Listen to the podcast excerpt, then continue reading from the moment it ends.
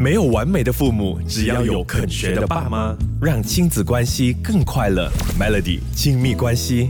今天的亲密关系要来跟你聊如何培养孩子正确的金钱观哦。其实有研究就发现啦，两三岁的孩子，我们就可以开始跟他们谈钱。那七岁以上孩子的这个金钱使用观念呢，就已经是开始稳定成熟的啦。所以，我们大人不要总是觉得说，哎呀，孩子还这么小，你给他零用钱，他怎么会用哦？其实小朋友的这个金钱观念的发展哦，比我们想象的都还要来得更早哦。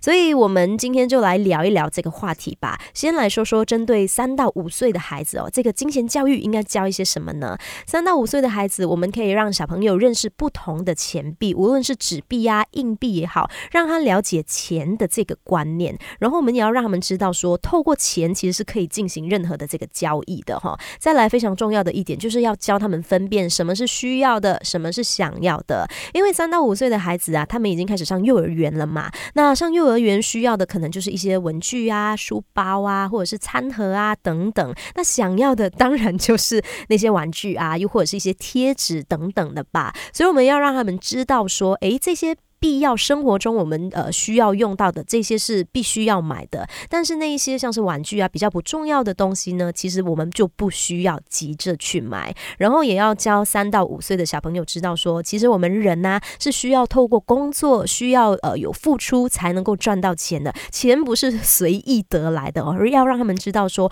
人必须要有付出才能够把生活过得轻松一点点了。没有完美的父母，只要有肯学的爸妈，让亲子关。关系更快乐，Melody 亲密关系。接下来我们来说一说六到九岁的孩子，这个金钱教育应该要怎么样教哦？其实六到九岁的孩子呢，我们已经开始可以给他们零用钱，你可以告诉他，呃，就是零用钱的这个概念。然后给孩子零用钱呢，注意不要给太多哦，五块也好，十块也好，或者是一天可能给个一两块钱，其实也都可以。而且这个年龄的孩子，他们已经有这个数学观念了嘛，你给他零用钱，其实同时还能够训练他的。数学，再来六到九岁的孩子，你可以帮他准备一个铺满，让他知道说，透过每天规律的存一两块钱，其实也是可以积少成多哈。